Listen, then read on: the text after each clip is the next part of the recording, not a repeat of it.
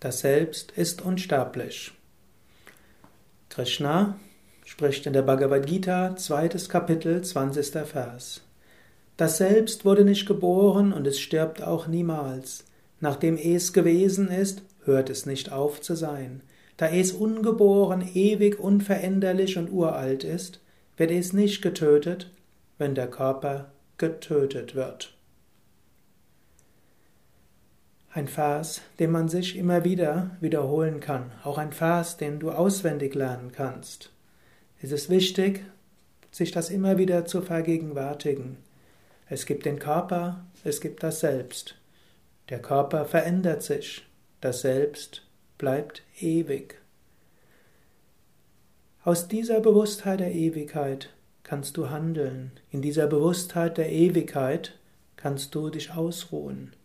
In der Bewusstheit dieser Ewigkeit kannst du in der Meditation Trost finden.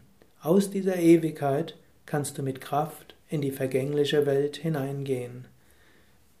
Gehe mit dieser Bewusstheit gerade den heutigen Tag an. Ich bin unsterblich, ewig. Ich werde niemals vergehen. Das, was wirklich wichtig ist, bleibt. Körper wird sich verändern.